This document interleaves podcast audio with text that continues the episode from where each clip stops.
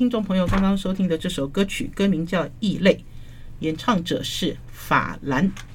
嗯、前一阵子去试了一个新主厨的菜，是在香格里拉台北远东饭店的香宫。我要讲一下哈，在疫情期间呢，其实有很多大饭店呢，他们都把中餐厅合并。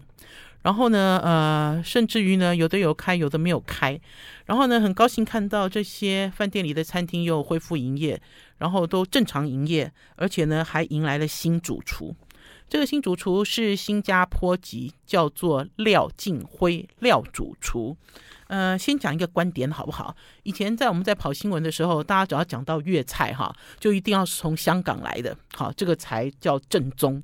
在我入行的时候，大概三十几年前，甚至更早以前，香港师傅来到台湾都是高薪聘请，他的薪水都超过二十万一个月，很可怕啊！大家去想，哎，我三十几年的时候刚入行的时候，我的薪水才一万八。好，就可以知道这些港厨在台湾的势力很大很大。可是呢，最近这几年会发现呢，呃，做粤菜的师傅不是从香港来，好，有一部分是从东南亚来。呃，可是我也有听过有人在讲说，东南亚的这个粤菜跟香港的粤菜不一样，就像台湾的粤菜也跟香港的粤菜不一样，甚至这些粤菜也跟广东，哈。广东、广州的粤菜也不一样，就是大家有各自的发展。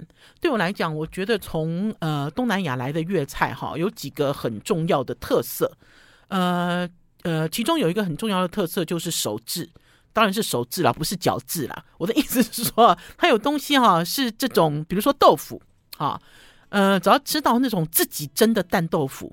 好，这个就是来自东南亚，他会跟你讲说，哎，因为东南亚那边呃豆腐没有那么普及啊，哈，所以他们都自己蒸豆腐啊，然后所以在蒸豆腐的时候，里面都会放一些这种蔬菜，哈，所以你会看得特别的漂亮，哈。那这次呢，呃，廖师傅呢是从呃新加坡被聘请来，而且呢，他也在新加坡一个非常知名的酒店丽晶酒店里面担任主厨，哈。呃，很年轻诶，三十五岁，而且长得很帅，哈，长得很高大，长得这个面貌姣好。来给大家看一下 廖主厨的样子，哈，呃，很少很少哈，从东南亚来，然后呢，呃，如此备受瞩目，哈，我我每次哈在试这个主厨的菜的时候，哈，我都。我都没有要先做访谈呐，哈，因为我的习惯是我先吃了再讲，哈，吃完之后呢，我想要先知道这个主厨的深浅，然后就我感兴趣的部分来讨论。呃，在前一阵子，我不知道这个危机已经解了没有，就是台湾的石斑鱼，听众朋友，台湾的石斑鱼在几个月前，因为呢，呃。呃，出口受阻哈，那所以一直鼓吹要大叫大家吃石斑鱼、吃龙虎斑、吃这些养殖鱼。那所以呢，就会发现呢，有很多饭店、很多餐厅都拿石斑鱼出来。可是这个石斑鱼，老实讲哈，它这个料理有一点难度了哈。呃，除了除了这个传统的这个龙胆石斑是很大一只鱼，很大很大，以前养好大，以前好像一一头小象一样。小象在水族箱里面游泳，类似这样这样子的概念了哈。那当然，现在龙虎斑比较小哈。那所以呢，很多餐厅在用这个石斑鱼的时候，就会认为说，因为它外销受阻嘛，对不对？我们就来多多吃石斑鱼。可是老实讲，吃到好吃的石斑鱼哈，是画上一个问号哈。就对我来讲，呃，反正就是用吃爱台湾嘛，就是吃就是了。可是这个廖师傅哈，他那天给我出了很多很多菜哈。呃，我印象深刻的有几道菜哈，其中呢有一道就是用龙虎斑哈，用龙虎斑做两吃哈，一个呢是龙虎斑，龙虎斑的这个鱼头跟鱼骨拿去熬汤哈，然后呢煮了一碗细面，然后它的汤头呢还是像这样子呃呃浑浊的，来我给大家看照片哈。然后另外一个呢，就是鱼头，哈，鱼头因为煮过汤之后呢，他就把这个鱼头肉剃下来，哈，剃下来之后呢，呃，就放在旁边，哈，就等于是一碗面，再配上这个龙虎龙虎斑的这个鱼头肉，然后主要他这个肉剔下来，哈，做了一道大菜，这道大菜呢是用砂锅上，哈，就是他用砂锅，然后呢，学混混，哈，一样。鱼片先去炸，炸完之后呢，再用 XO 酱之类的这些蚝汁啊、鲍汁之类去烧，好，烧一道这样子的砂锅料理。呃，我吃完了这个，算是呃一呃一鱼三吃，好，算一鱼三吃的这道菜的时候，我就忍不住，我就开始问了。我说：“天哪，你这个高汤要熬很久吧？哈，这个味道这样做怎么样？”然后我说：“你你应该叫很大的一头鱼进来吧。”结果这个廖师傅跟我讲说：“他说没有，瑞肴姐，这头这条鱼哦，就我现在吃到的一鱼三吃了的这条鱼哦，才一点二或者是一点五公斤重，这么小的鱼居然可以做出奶白汤。我而且他说十五分钟，好，这个鱼骨头汤就熬好了。”那我才知道说，哇，这个师傅不但年轻，这个师傅的基本功很了得。基本功很了得，他才可以完完全全运用食材。听众朋友，如果是我们超级美食家的铁粉，或者还是说经常听到王瑞瑶在跟这里跟大家在聊美食，聊美食的趋势也好，聊我个人的喜好也好，就会发现说哈、啊，大家心里一定要有一个底啦。这个底呢，就是未来的物资一定会越来越贵，越来越稀少。那厨师的本事是什么？厨师的本事呢，就是啊，把这些呃食材充分的。运用充分运用，呃，所以我吃了这顿，我觉得非常精彩。好了，我们要先休息一下，进一段广告，再回到节目现场。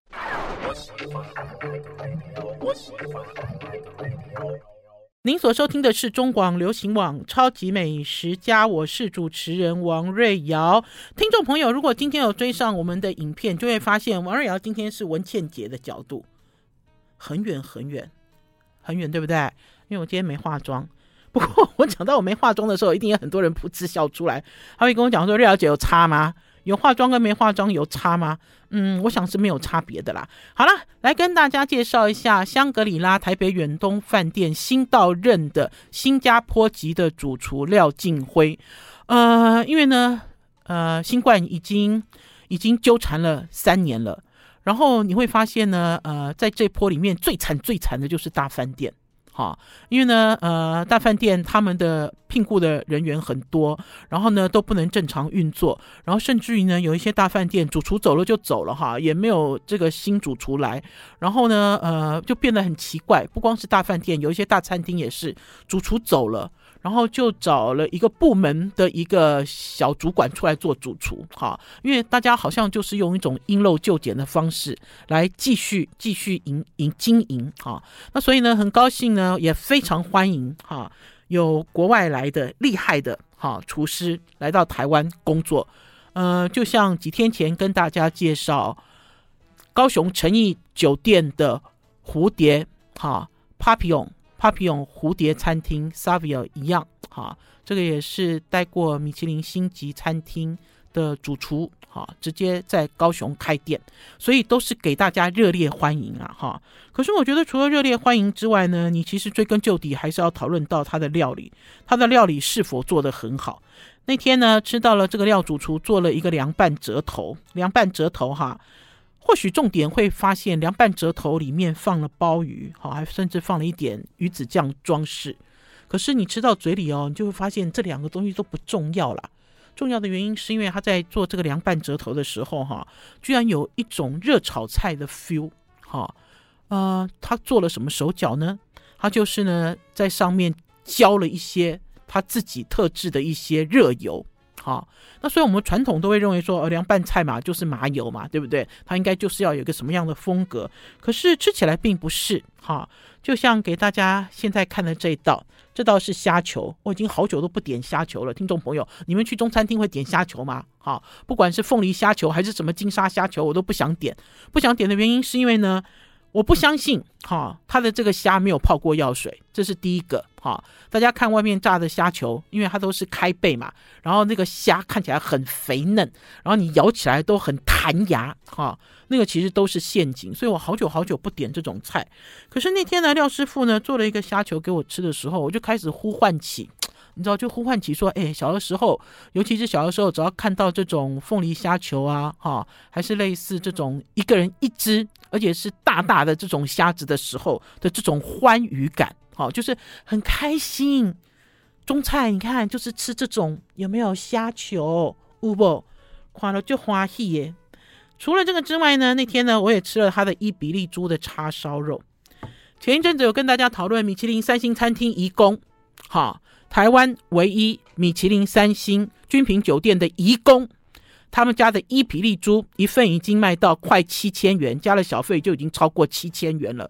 这件事情呢，其实在餐饮界呢已经掀起了一阵讨论。哈，可是呢那天呢我去乡公吃了这份伊比利猪，老实讲呢，它也是标榜用伊比利猪，可是呢，呃，它的价格是一千五百元有找。好，那你就会发现说，哎，搞不好是做工不一样哦，搞不好大家选的肉的部位不一样哈。可是不管怎么样，至少老实讲，一千多元的叉烧也是贵了哈。有没有听众朋友？如果你都在你们家附近吃三宝饭，有没有三宝饭哦？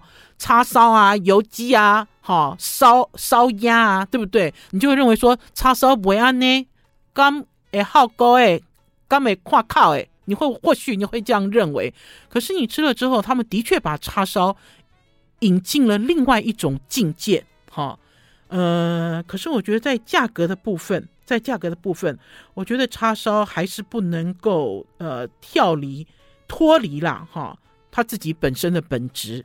好了，我们要先休息一下，进一段广告，再回到节目现场。I like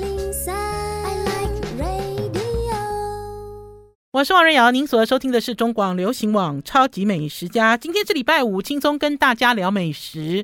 我们会邀请新来的主厨，新到台湾的主厨，呃，有可能包括呃，Savio 这位做呃非常正呃非常精致哈高端法国料理的 Savio 主厨，跟他的老婆。菲比来到我们超级美食家，然后呢，也会邀请乡公的新任主厨廖师傅来到我们超级美食家，让他们自己来给自己说菜。好，嗯、呃，几天前呢，我跟我的高中同学姚坤君，就是剧场女王、台大教授姚坤君，我们又去看戏了哈。而且呢，这次呢又是三人组，好，就是我们高中的一个篮球国手胖妹跟我们一起去，呃。我有讲哈，其实人生都是一段一段的奇遇了哈。你都没有想到说，在毕业了那么多年之后，高中毕业到现在应该也有四十年了，对不对？就四十年后哈，高中同学还可以手牵手，大家出去玩哈。而且那个出去玩不是只有喝下午茶这么简单，我们三个人就组成了这个看戏三人组哈。呃，在之前呢，跑去水源剧场。然后在几天前呢，跑去师大路的二楼餐厅。我要先讲一下哈，呃，因为这次看戏是有趣的啦。为什么是有趣的呢？因为是我在广播里面就讲我的高中同学是姚坤君啊，结果果陀剧场的人就有人听到啊，因为他们也认识坤君啊，就说：“哎哎，这次有吃的，好，你再看看我们要不要一边吃东西一边看戏？”呃，胖妹，胖妹很可爱。胖妹呢？呃，老实讲了，三个人会聚在一起看戏，都是为了胖妹。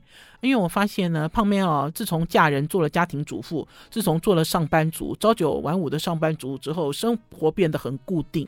而且呢，以前就是养儿育女嘛，对不对？现在儿女都长大了，那所以她的生活还是很固定。哈、哦，她喜欢看戏，非常喜欢看戏。我们就说好了啊，如果有机会的话，三个人就一起看戏啊、其中一个爱吃的就是我，一个懂戏的就是姚坤君，然后另外一个就是戏痴，哈、哦，爱看戏的就是胖妹。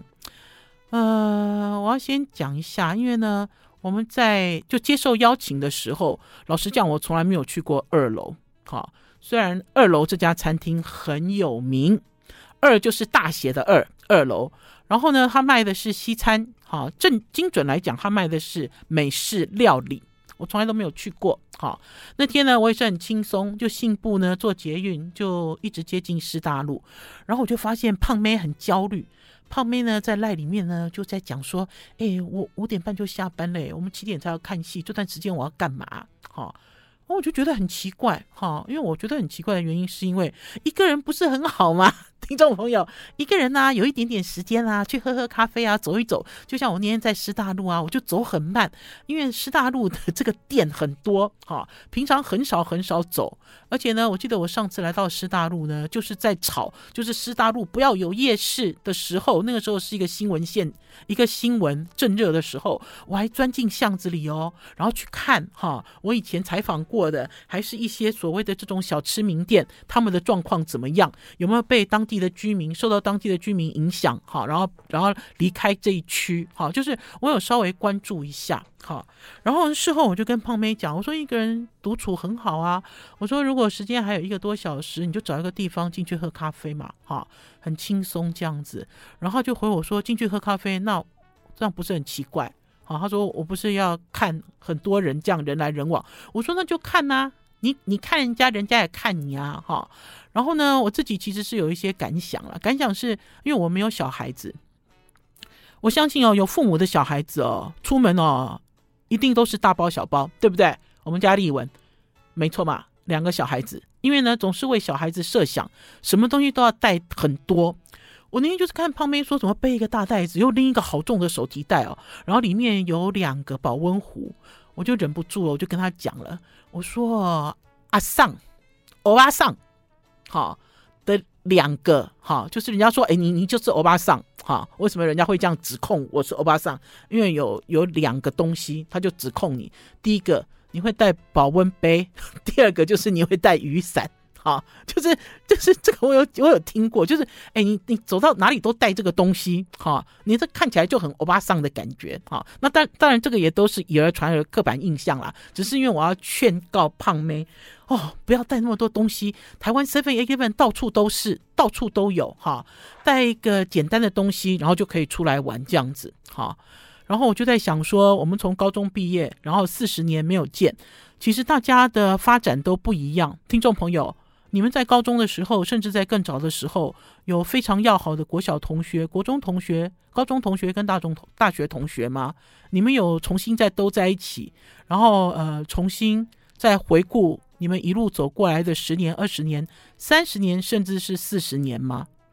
那我自己会非常珍惜这样子的缘分，哈，就等于是三个人，等于是三个完完全全不同背景的人又重新聚在一起，然后大家一起看戏。好，这是呢，在二楼呢是果陀文创，好，果陀其实有文创，还有剧团。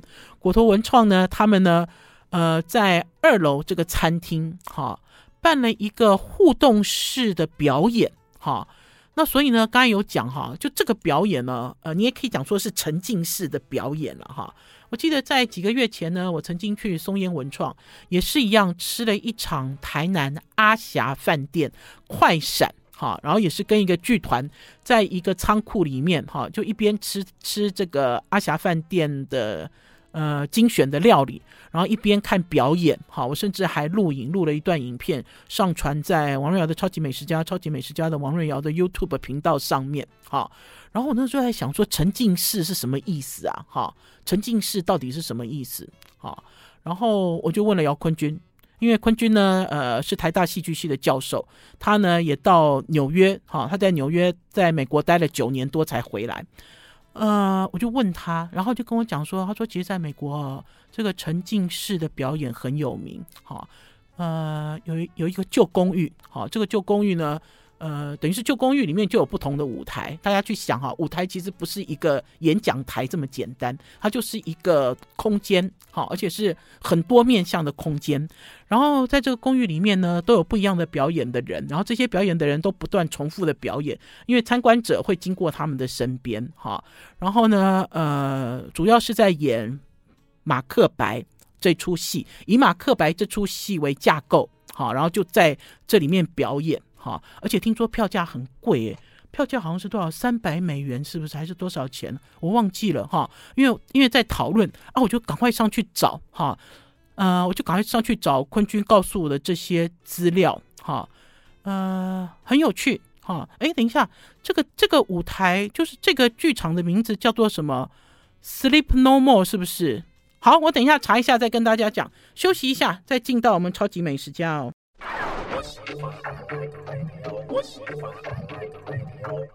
我是王瑞瑶，您所收听的是中广流行网《超级美食家》。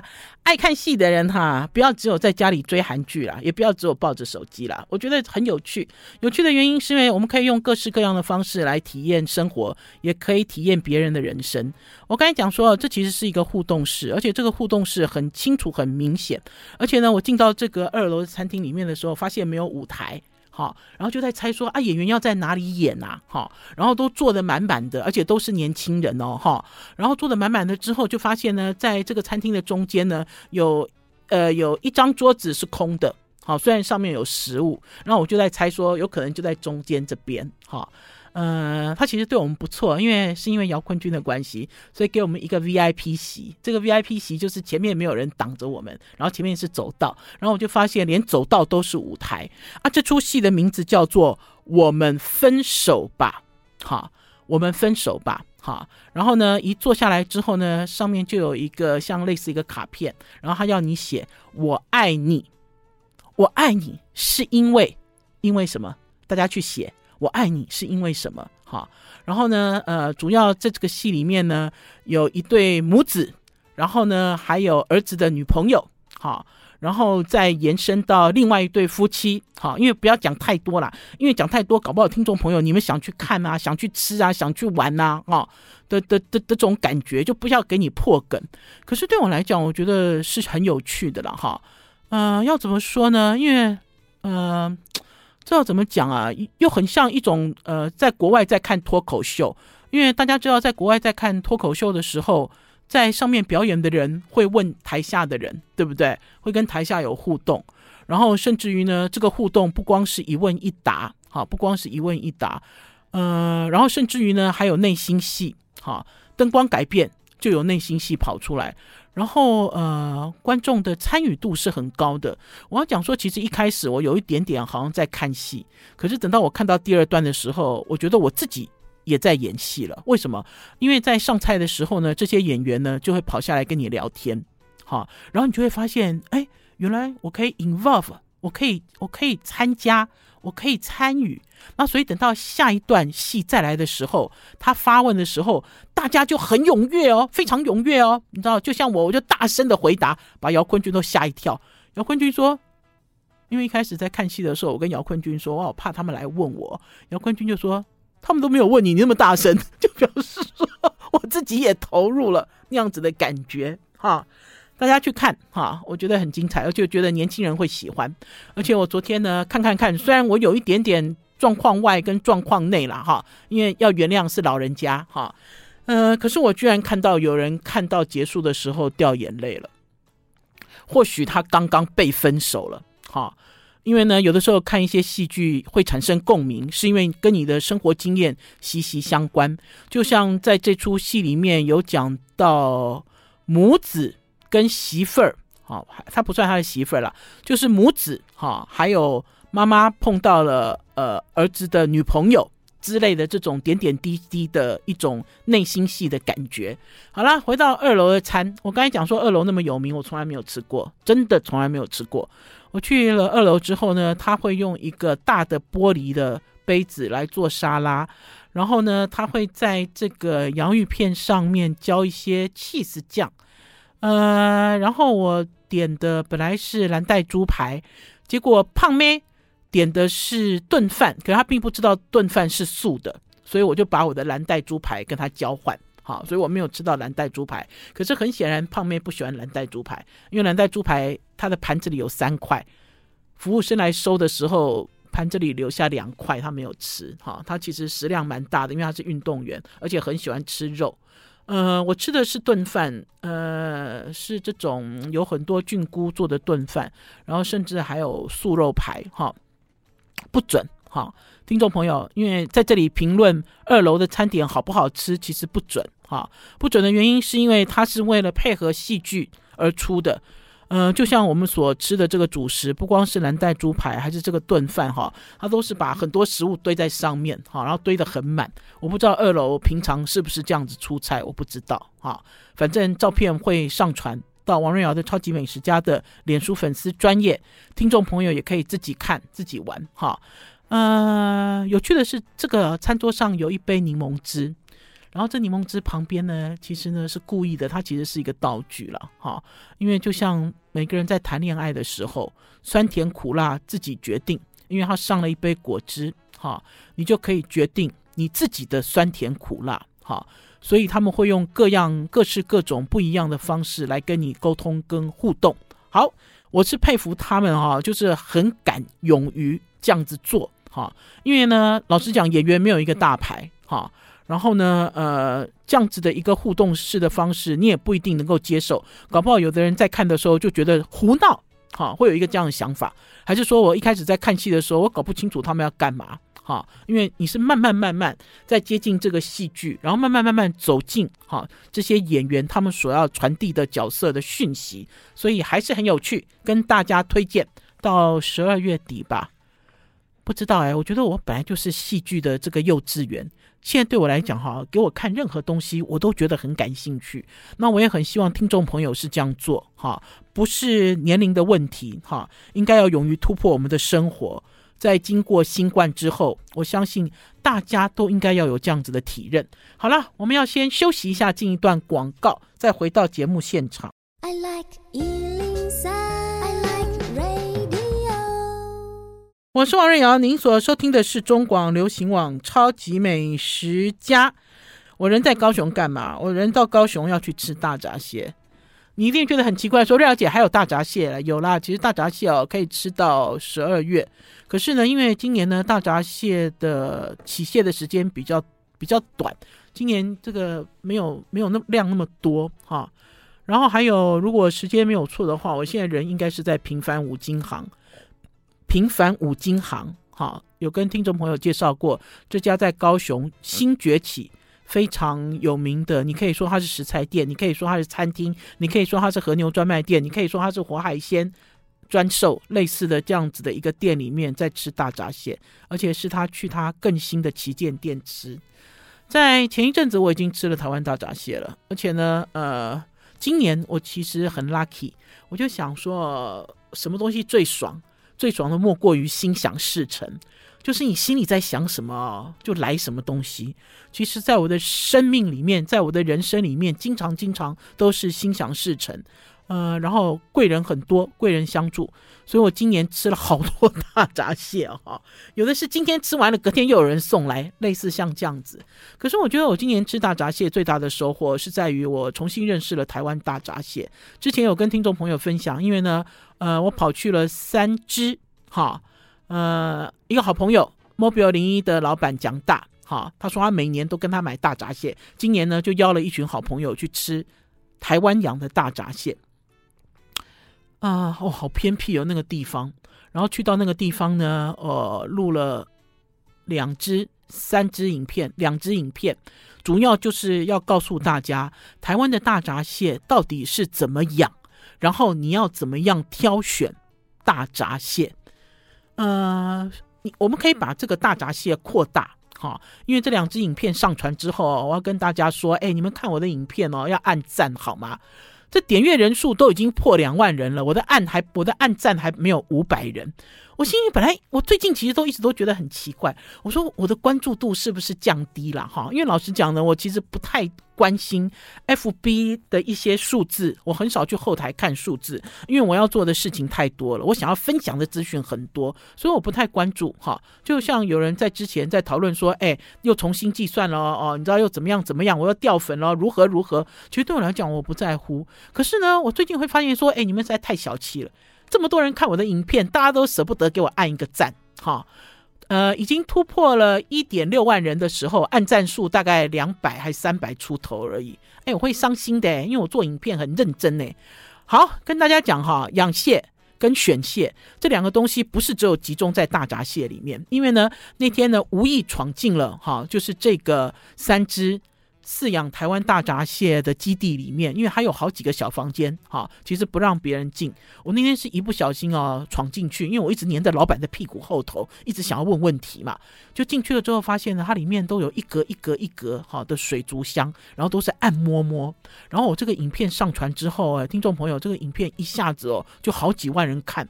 我那天回看的时候，我说哇。怎么大家都这么好奇啊？然后我再回过头来去看选蟹，因为我同时 PO 了两个影片，一个是选蟹，一个是养蟹。哎，选蟹，选蟹人很少哎，好奇怪哦！就大家不想要学怎么样去挑选一只螃蟹来吃啊？我就讲说，这其实是放诸皆准，因为我上传了影片之后，立刻就有人来回，他说哦，这种养蟹的方法，东南亚都是这样养。哈，然后甚至于有人讲说中国大陆也有，因为我上网 Google 就是中国大陆，而且这个设备是要花钱的，哈，而且这个设备不便宜，哈，怎么说呢？它其实就是把螃蟹，当螃蟹已经长大了，你要给它育肥。我们讲育肥，通常讲的是嗯牛，对不？就单价很高的这些经济的这个肉品，哈，牛会育肥嘛？就是它长到一定的时间之后，已经长大了。你就要把它圈起来，不要让它跑，就让它吃，哈，养它的这个油花，让它的油脂变丰富。这就是为什么我今年在吃台湾大闸蟹的时候，我有被吓到。吓到的原因是因为以前在吃台湾大闸蟹的时候，没有那种透明像浆糊状的膏。可是今年台湾大闸蟹，我吃了好几次，膏好多哦，黄不一定很多，哈，因为黄最多的是处女鲟。有没有处女寻？当你把它对开之后，它的断面满满都是这种淡黄色的黄，哈，大就是螃蟹的黄。那我本来在今年在吃的时候，我就想说，为什么我吃到了台湾大闸蟹肥这么多啊？前几年吃都不肥啊，对不对？就是前几年，如果你问我台湾大闸蟹，我就跟你讲，台湾大闸蟹的肉多啊。肉很新鲜呐、啊，因为螃蟹很新鲜呐、啊，又不用漂洋过海，所以蟹肉很好吃。可是大闸蟹谁在吃蟹肉？没有人吃蟹肉啊，都在吃膏黄。那所以等于是我看到了这个设备，然后之后呢，有不少人私讯我，问我设备在哪里买。好，然后呢，这么多人看，是因为大家都不知道，原来养螃蟹有了新的育肥的设施。有了新的育肥设施，大家都不知道，所以呢，就互相传，一直不断的转传这个影片给大家看。嗯、感兴趣，大家可以去看更多了哈，因为我发现淘宝上面也有在卖哈，就是这种呃养蟹的基地，他们会讲什么蟹公寓啊、蟹屋啊、哈蟹别墅啊，类似这样子哈。然后我还跟宝师傅讲，我说，哎，这很像那个以前西门町什么。一楼一凤啊，宝师傅说你不要乱形容好不好？他说那个一楼一凤不是这个意思，可是我是想要告诉大家说，就是这个阴暗的空间里面，它只放了一只螃蟹，然后也让我想到在很多年前那个时候呢，呃，进口东南亚软壳蟹的业者就有跟我讲，他说啊现在软壳蟹哦也都是控制好的，用温度啊哈。还是用光线来控制，就是螃蟹一直都是软壳，螃蟹从来没有硬壳过。就它成熟之后啦，就一直让它保持壳软软的嘛。大家知道为什么螃蟹壳会软软的？因为它脱了壳之后，它就软软的，然后慢慢慢慢壳才会变硬。可是呢，在东南亚，在很多年前，这已经超过十年以上，他们就有办法透过一些方式来控制这个螃蟹的壳都不要变硬。好，那我就在猜，有可能也跟这个养蟹的这个蟹屋有很大的关系。就像我们在吃进口的沙公，好，沙公都好大，而且都很肥，是不是也是因为这样子的呢？用这样子的方式来提升这个食物的最高最高的经济价值。好了，超级美食家今天的时间到此告一段落，下周一中午十一点空中再见哦，拜拜。